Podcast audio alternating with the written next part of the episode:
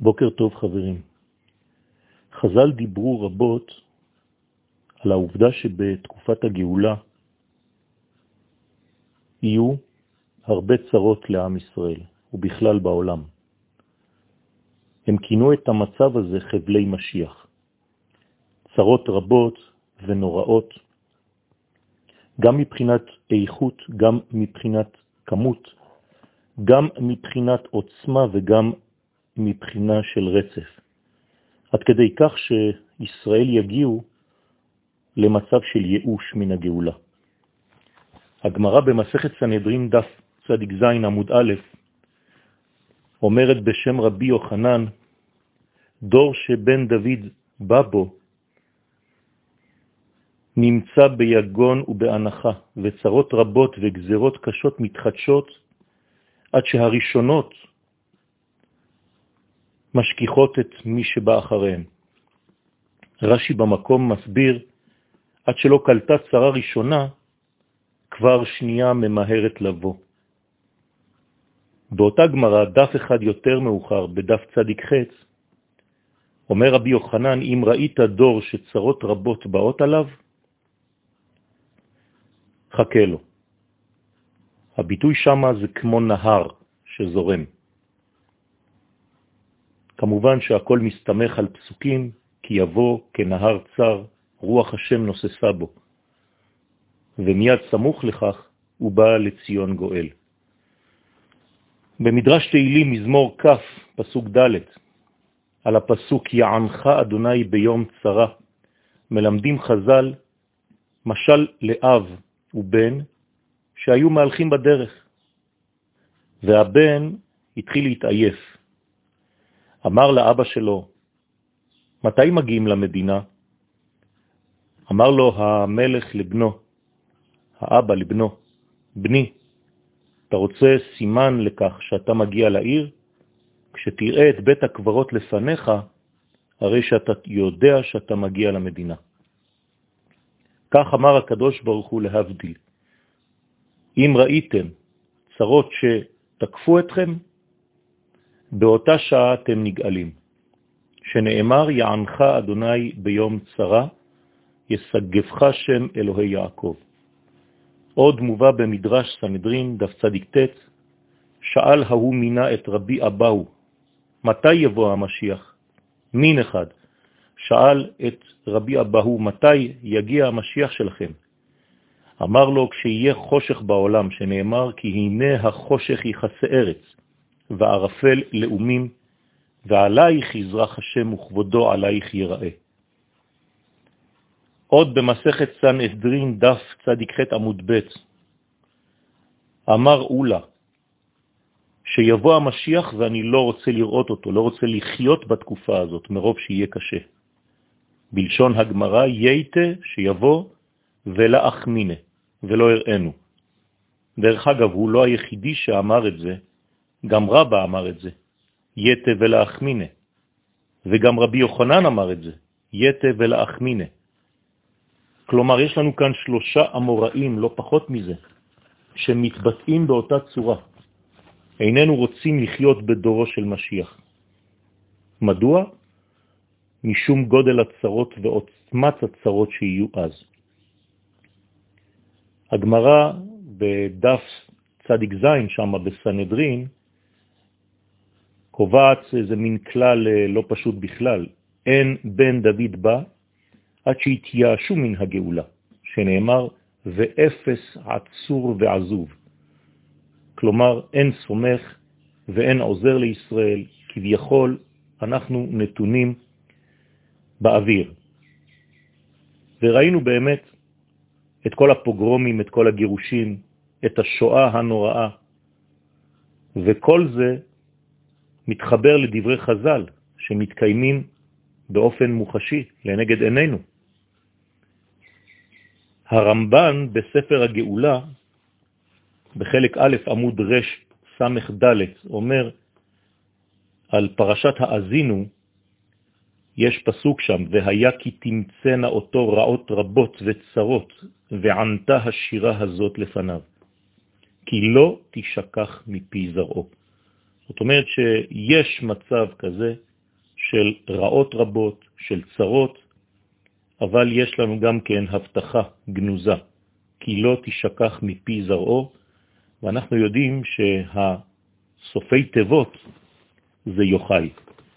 כלומר, רבי שמעון בר יוחאי, תורת הקבלה, תורת הסוד, הזוהר הקדוש, כל זה תרופה לאותם, לאותם מצבים של צרות ורבות ורעות. הגאון מווילנה, באבן שלמה, פרק י"א, אות ה', אומר שהגאולה מכונה בשם בוקר, כמו שהגלות מכונה בשם לילה. הוא גם מכנה את הגאולה בשם לידה. וההשוואה פשוטה, שקודם הלידה ישנם צירים גדולים וחזקים, שקודם שמתחיל להאיר היום, גם כן, יש חושך גדול ביותר. הכאב הקודם ללידה הוא בעצם משבר, והאישה בשעת לידתה יושבת גם היא על משבר. כך נקרא בעצם השולחן, המנגנון שמחזיק את האישה. נראה שהמשבר הוא חלק בלתי נפרד מהלידה עצמה, מן הגאולה עצמה. יש איזה מין שבירה של מצב קודם. יש כבדות, יש קושי שמתגבר דווקא ברגע ההופעה העליונה. לכן קוראים לזה חבלי משיח כמו חבלי לידה של אותה אישה.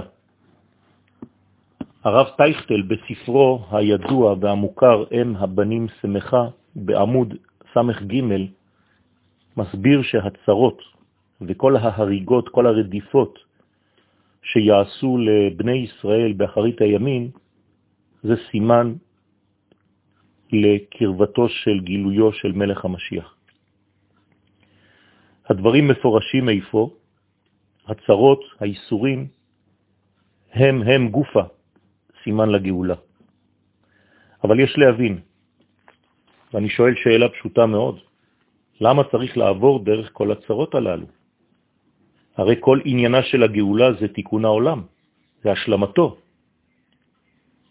הגעה למטרתו, לתכליתו.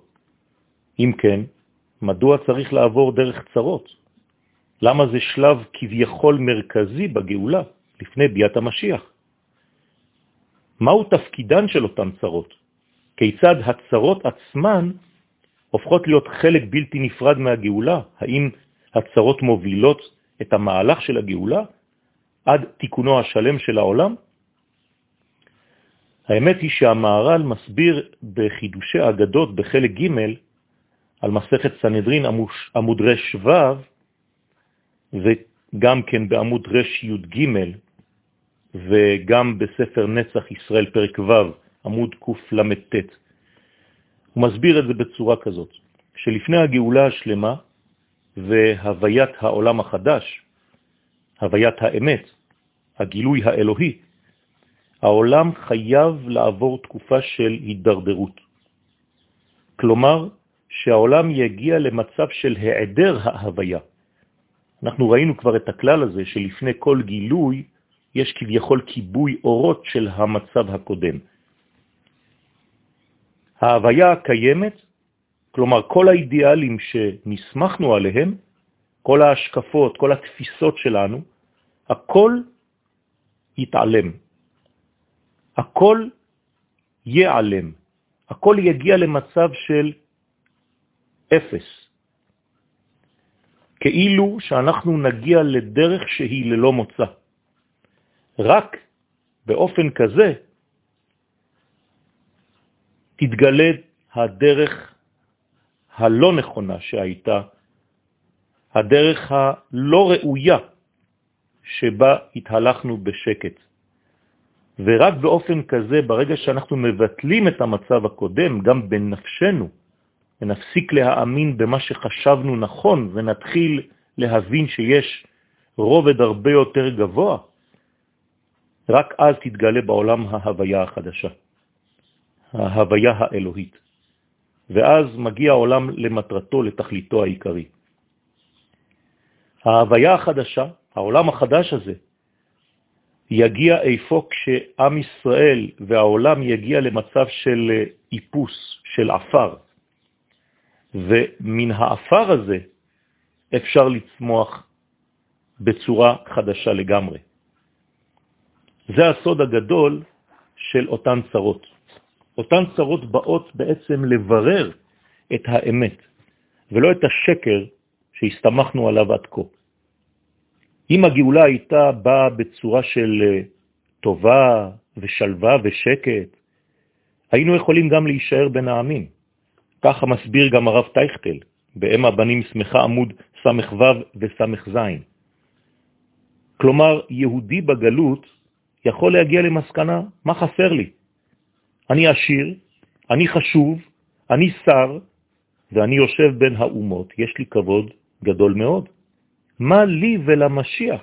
מה לי ולארץ ישראל? המשיח נמצא פה, בברלין, בפריס, בניו יורק, באמסטרדם. משיח וירושלים בכלל לא צריכים אותי, וגם אני לא צריך אותם, כיוון שיש לי משיח הרבה יותר טוב ממה שיש שם, בארץ ישראל. באמת כך קרה בהיסטוריה. הרב טייכטל, אני מזכיר לכם שהוא חווה את השואה בגופו, ולכן הוא יודע על מה הוא מדבר.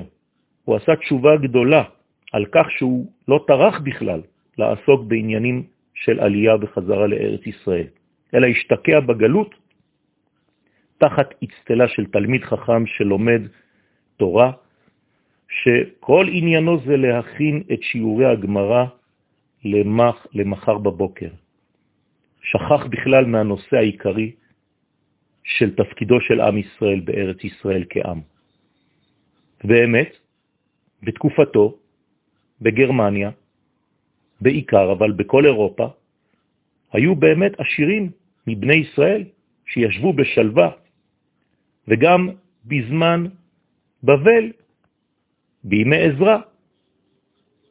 כך אומר רש"י במסכת קידושין, שאפילו הקשרים שהיו יושבים בשלווה ובעשירות בגלות, לא עלו לארץ ישראל. רק העניים, האנשים המדוכאים הלכו עם, עם המדרגה הזאת של עזרה. לכן, מאותו טעם, בכל ארצות הגולה, הסיחו גדולי ישראל את דעתם מלשוב וליישב את ארץ ישראל כמצוות התורה. ולכן יש תמיד גלות ושיעבוד קשה וצרות וצירים וחבלי משיח כדי שישובו לארץ ישראל. היעבץ גם כותב על היסח הדעת הזה מארץ ישראל, שבגלל היסח הדעת הזה באים גזרות קשות על עם ישראל. סיכום, מטרת הצרות היא כדי לעורר את עם ישראל לשוב לארצו, כדי שהעם הזה יוכל סוף סוף להגשים את מטרתו, את תפקידו בעולם כעם. רק באופן כזה מתגלה הרצון האלוהי בדמותה של הגאולה השלמה.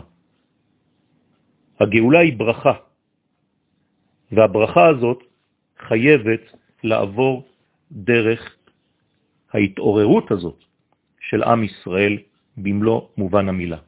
הברכה והשלום.